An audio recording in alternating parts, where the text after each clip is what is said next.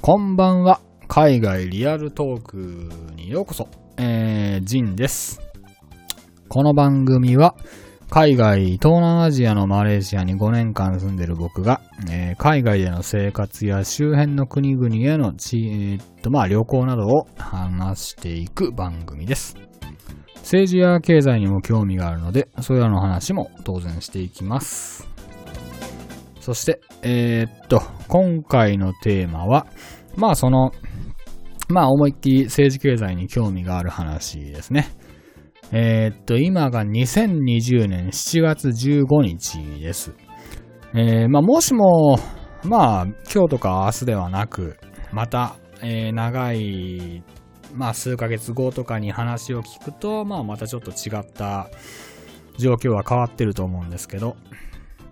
まあ今日のテーマはコロナです。えー、まあ、マレーシアでのコロナ禍生活と、えー、っと、まあ、あと今後の見通し、まあ予測といったところか。えー、そこをちょっと話していきたいと思います。まあ、予測できてる人は世界中に誰一人としていないと思うんですけど、えー、大変ですね、しかし。あの、僕、まあ僕はずっとマレーシアに住んでるので、マレーシアでロックダウンを経験してますけども、あの、まあなんだかんだ言ってもっと早く終わるもんだなって思ってたんですけど、長いですね。あの、第2波うんぬんどうこうもありますし、まあアジアは結構収まりつつあるんですけども、まあインド除くですけども、えーっと、まあ欧米すごいですよね。もうちょっと先がわからない状態ですね。まあ今は、えっ、と、まあ都知事選終わってから、えっ、と、東京のなんか毎日200人ぐらい出てるという、よくわかんないことになってるんですけども、あの、ほんとね、あの、まあ、日本人はあの、SARS を経験してないんでですね、あの、東南アジアの人って結構 SARS を経験してるんですよ。そんな被害はなかったんですけども、もう徹底防御とかいろんなことをしてる経験が彼らにはあるんで、だいたいまあ SARS と比較されてどうこうあるんですけど、ちょっとこのコロナは別次元ですね。ほんと長い。で、まあその健康もそうなんですけど、もう経済もすごいことになってますね。僕はまああのエンプロイー、まあその普通の従業員なんで、会社が存続してる限り仕事はあるし、まあ本当いろんな企業が本当もう仕事が立ち行かず、まあ会社を畳んだり、その、まあ、例えばエアアジアであったら、まあその従業員をリストラしたりとか、まあカジノとかもそうですよね。全然動かなかったら仕事にならないんで、もうリストラするしかないんですけども。いや、でまあ街を歩くじゃないですか。街を歩くとですね、本当にその、あの、店閉めてるとこ結構多いんですよね。あの、いつもずっとあったあの店が閉まってるとか、まあ多分日本の人も経験あると思うんですけども、いや、ちょっと立ち尽くしてしまいますね。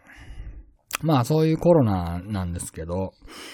えーっと、しかしあの、今日、まあちょっと韓国のニュースでちょっと、衝撃的なニュースを見たんですけれども、えーっと、あのーまあ、感染した人、感染してない人の、まあ、体の中にそのコロナウイルスの抗体があるかどうかを調べるチェック、3000人以上チェックしたところ、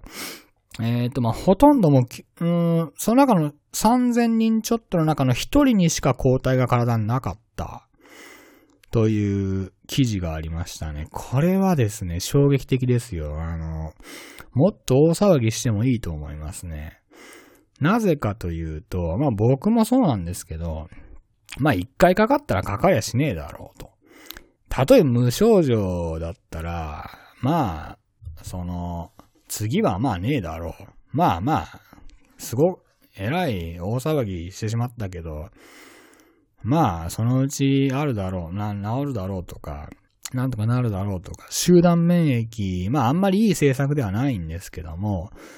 まあそういう、あのーまあ隔離、えーっと、もうロックダウンで乗り越える国もあれば、日本やスウェーデンみたいに集団免疫で乗り越えていこうみたいな国がありますけど、まずその集団免疫というのはもうありえなくなりましたね。これで。その、えー、っと、その、まあ、スウェーデンとかも、そう、まあ、日本とスウェーデンは同じような政策をとってましたけど、まあ、確かにですね、コロナ始まった時にも、あの、かかった人にまたかかっちゃったみたいなニュース結構ありましたよね。で、そういう時には、まあ、検査のミスか何かじゃないかっていうのは結構よく言われたと思うんですけども、えっ、と、本当に抗体ない、できないみたいですね。まあ、3ヶ月ぐらいしたら消えちゃうっていうふうに書いてありましたけども、これはですね、あのということはですよ。えっ、と、今の世界中はですね、もうほんと熾烈なワクチン開発競争ですよね。えっ、と、あの、例えばその、アメリカのモデルナ社っていうところとか、あとはもうロシア、韓国、中国、いろんなところでもうワクチン開発競争してますよね。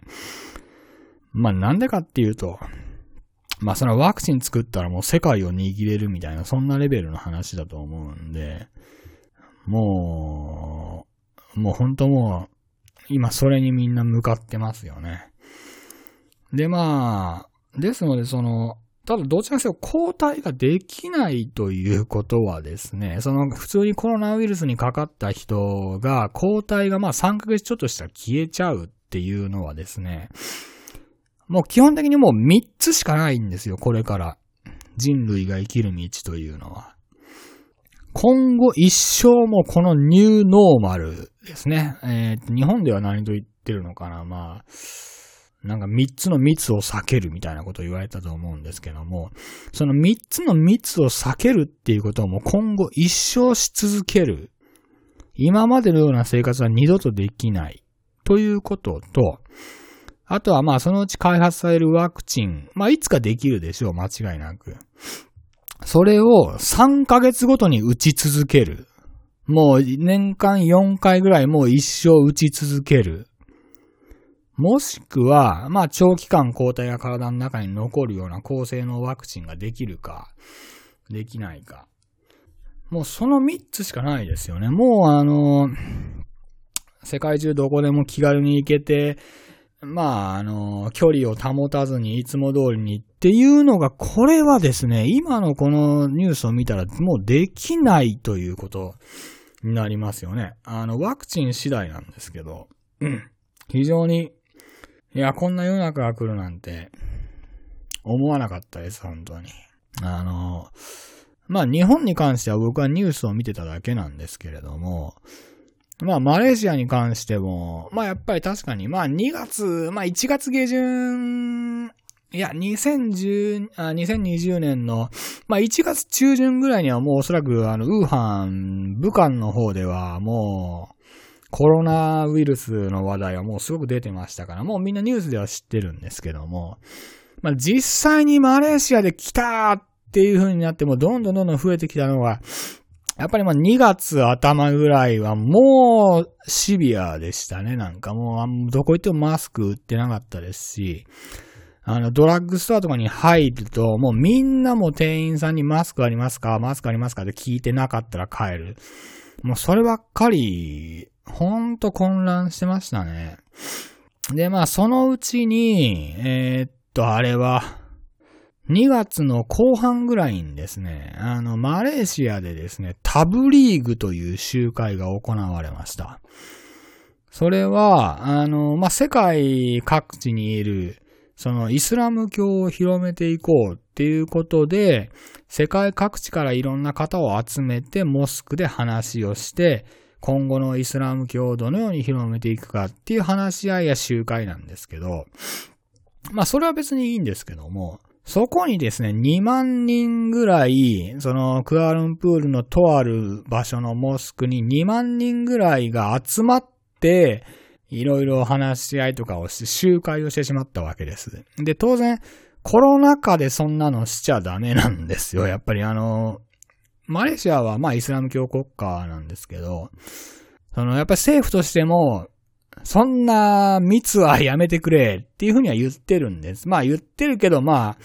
言いにくいですよね。国、国の宗教ですからね。ただ、これやった時に、このニュースを見た時に、あーっとマレーシアもう危ないなって僕は思いましたね。あの、多分都市封鎖、ロックダウンするなって僕はあの時にもう予想しましたね。で、それから一週間後ぐらいだったかな。3月入ったぐらいだったと思いますけども。えー、っと。あれは金曜日だったかな。その、もう首相が緊急会見を夜10時ぐらいから行うみたいな、そういう話が出てまして。まあ、マレーシアの人もみんなもテレビの前に座りますよね。まあ、ネットでも、まあ、Facebook とかでも見れるんですけど。僕はその時彼女と付き合ったんで、で、一緒に車の中で移動して、彼女が新しい家を買ってたんで、まあ引っ越すための準備やいろんな手伝いとかをしてたんですけど、まあ車の中で、車乗ってる時にそのちょうど夜10時ぐらいになったんで、一旦車を止めてネットで確認しました。まあ、マレー語で話をするんですけど、彼女はわかりますんで、もう、はっとした表情で、今からロックダウンみたいな話、いきなり始まるみたいな、そんな話をしてたような気がします。で、ほんともう、なん、なんだったかな、もうガソリンスタンドは使えない、州か、州同士の移動は認めない、えー、っと、外に出るのも、えー、っと、なんだったかな。まあ、一人ずつで買い物に行くとかですね。いや、もうほんと、あの演説で一気に世界が変わりましたね。まあ基本的に会社にも出ちゃダメみたいなところで。まあ出てもいいけど、もしもあの、その会社内でコロナウイルス感染者が出たら、その会社封鎖されるんで、封鎖して、あの、消毒隊が来てシューシューシューシューやっていくんで、で、その分の費用も会社が払わないといけないですし、まああんまりいいことはないですよね。無理やり会社で働かさせるようなことをするメリットもないですね。基本的にコロナ感染者が出たら隠すことは多分できないと思いますんで、もうすぐ病院からすぐ政府に連絡が行ってすぐ消毒しに来るんで。だから、まあ本当あの時生活変わりましたね。僕は彼女が家が、ちょ、まあちょっと郊外だったんで、でまあ幸いお互い仕事は、まあ日本でいうテレワークができる環境だったんですけど、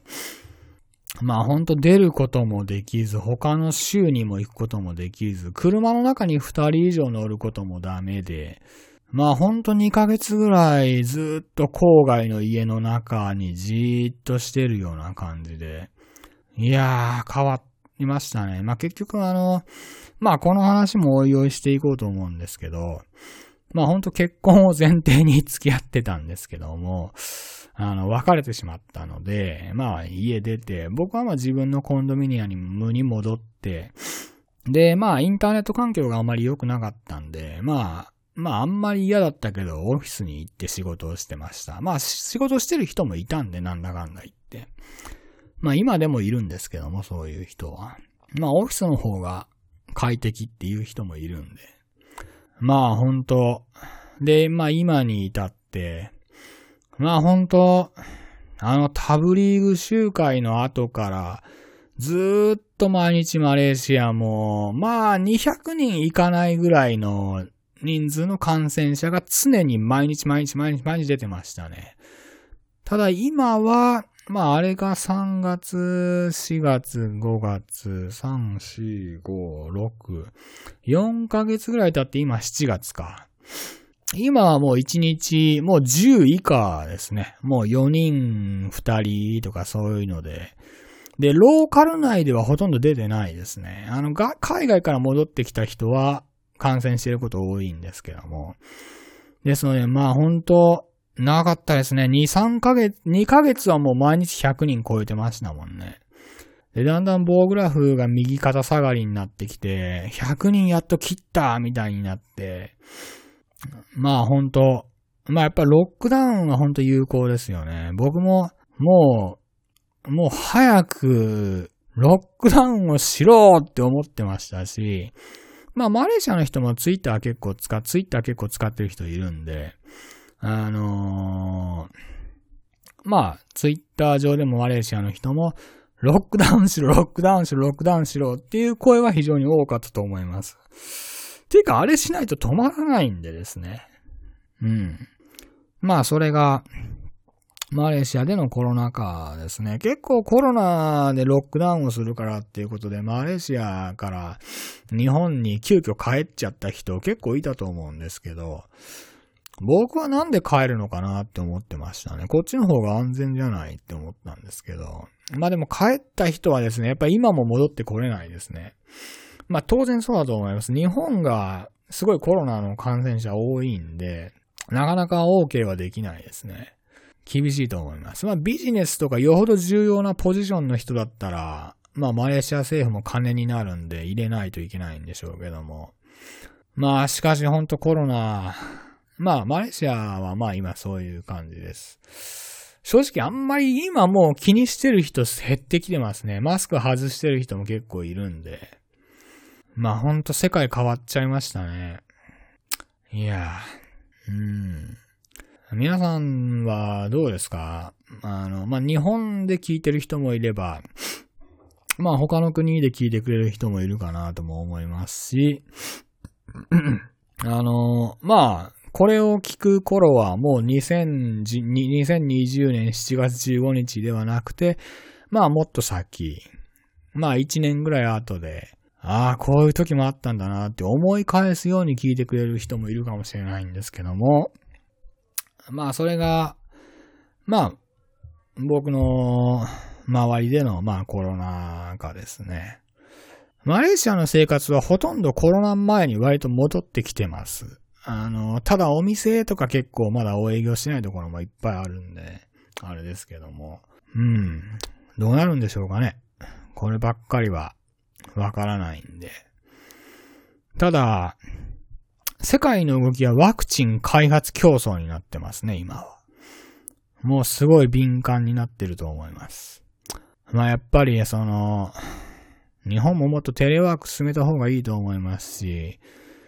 あの、夜の街がどうこうで、いやいやいやいや、会社行ってる人いるでしょ満員電車とか。あれが一番の感染源じゃないのとか、普通に、まあ普通に考えればそうなんですけど、まあなかなか、どこかに責任転嫁をして敵の敵を作らないといけないっていうのが割とまあ日本の政治の仕方なんで、まあよくわかんないことになってるんですけど、うん、まあ、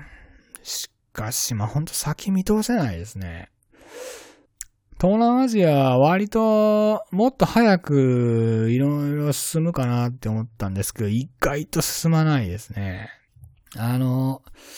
タイのあの、航空業界の、まあ結構トップの人の演説、なんかニュースみたいなものがあって、それを見たときに、まあ10月から、あの、国際間の旅行がで、あの、飛行機で旅行ができるようになるっていうふうには言ってたんで、まあかなりそれに合わせて動いてるのかなと思うこともありますけど、まあしかし動かないですね、本当に。いやー、びっくりしました。まあ皆さん、あの、まあなかなかその会社、その自分の身を守るためにですね、とはいえ会社のルールや会社の上司の指針があるならなかなか自分の思った通りの行動できないことはあると思うんですけど、まあやっぱり気をつけれることとして手洗いマスクですね。これは皆さんやっていきましょう。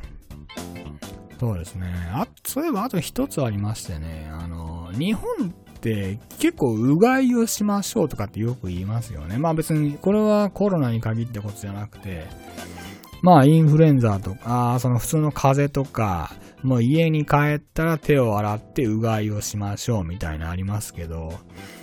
あの、割と中華系の文化ではですね、うがいっていう習慣ないんですよ。ていうか、うがいに意味があると思ってないんですよね。あのうがいをして喉についてるそういうウイルスみたいなものをきれいにしてパーって出してっていうよりも、喉にそういうウイルスみたいなものがついてるんだったら、飲み込んで胃酸で殺、そのウイルスを殺してしまった方がいいっていうふうに思う方なんで、うがいっていう文化はですね、あんまり聞いたことないですね。僕の彼女中華系でしたけど、全然そんなことを考えたことも多分彼女はなかったと思いますね。ですので、まああんまりうがいって僕もあんまり意味ないんじゃないかなって思うんですけど、まあマスク手洗い。これはやっていきましょう。特に東京広がってますんで、まあ東京っていうか日本検査してないですからね。本当に。うん。いやー、まあちょっとどうなるかわかんないですけど、みんな健康でいきましょう。これが一番大事なんで。では、えー、っと、今回は、えー、まあ、マレーシアでのコロナ禍生活と、まあ、今後の見通しというところ、まあ、今後の見通しわかんないんですけどね。ほんと先読めないですよね。まあ、多分どっかがワクチン開発して、それでだんだん決まってくると思いますけども。まあ、交代が長期間できないっていうのはもうこれはね、あの、もうゲームチェンジですよ、はっきり言って。そうですね。では、えー、次回の海外リアルトークもお楽しみに。ジンでした。またお会いしましょう。